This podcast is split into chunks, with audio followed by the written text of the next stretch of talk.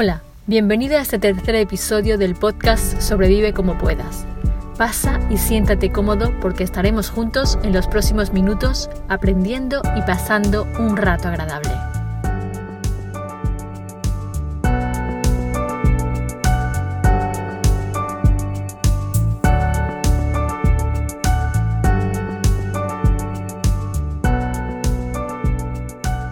Índice Nacional de Felicidad. Suena bien, ¿verdad? Quizás un tanto irreal si le digo que el gobierno va a medir el bienestar de la ciudadanía con este indicador, al igual que si del Producto Interior Bruto se tratara. ¿Me creen? No, ¿verdad? Tranquilos, lo entiendo, yo tampoco lo haría, pero es real, tanto como la vida de los habitantes de Bután, un país surasiático ubicado en la cordillera de la Himalaya, que limita con China y con la India. Es en este país, y no en el nuestro, donde el gobierno, en lugar de medir el Producto Interior Bruto, analiza el Índice Nacional de Felicidad.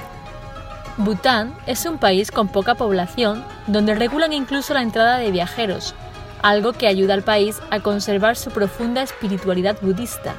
Asimismo, cuidan muy mucho del medio ambiente, más de la mitad de los bosques son intocables. Y es que parece que ellos sí han sido más listos que el resto del mundo y se han dado cuenta de que los árboles no, no dan wifi, pero dan algo muchísimo más importante que cualquier otro elemento, y es el oxígeno. Sin él, amigos míos, ninguno podría resistir más de dos minutos a lo sumo. De todas formas, los que han tenido oportunidad de visitar este reino aseguran que algo está cambiando. El tráfico en la capital se ha multiplicado por tres en cinco años. Internet, el consumo de café o el uso de prendas occidentales cada vez está más arraigado. También hay que decir que han registrado cambios en su estructura y que actualmente hablamos de una democracia parlamentaria. Indagando un poco más en la historia de Bután, uno se da cuenta de que a veces el refrán de dime de lo que presumes y te diré de lo que careces no se hace sino realidad en casos como este. De hecho, en su paso a la modernidad de este país, aparentemente tan feliz, afronta enormes desafíos. Su situación geopolítica es complicada, atrapado entre dos gigantes, India y China, cuenta históricamente con Nueva Delhi como su principal aliado, pero cada vez más siente la presión de China para que se integre en su red de infraestructuras.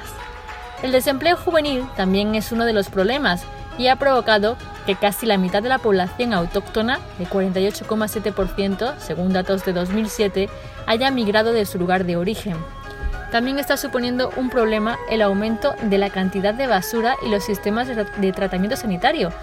En definitiva, que hasta los sitios idílicos tienen su parte oscura y que no siempre es oro todo lo que reluce.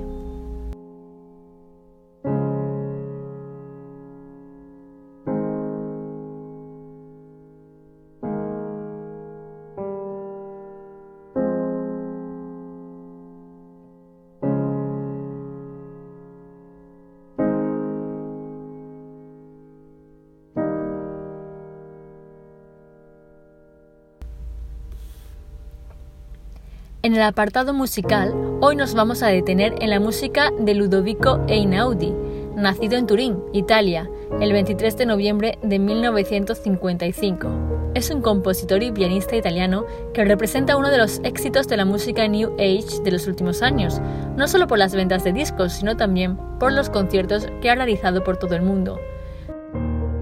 Ha creado muchos trabajos para el mundo del cine, por los cuales ha recibido varios galardones internacionales. Se trata de un músico curioso que mezcla sonidos vanguardistas y melodías ancestrales, desde el jazz hasta el rock, la música contemporánea, y además incluye referentes a los avances de la electrónica y experimenta también con culturas musicales provenientes de todo el mundo, como por ejemplo también el pop. Su música es ambiental, para meditar y a menudo introspectiva te dejo con un poco de uno de sus temas.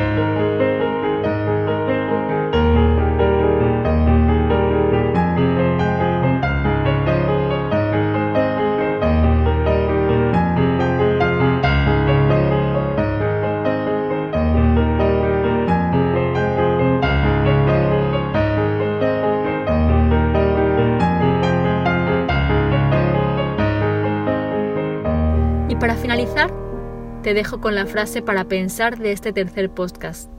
Ahora que vivimos en una época donde la motivación y los coach están de moda, me ha parecido una buena idea en la que pararse a reflexionar, y es la siguiente.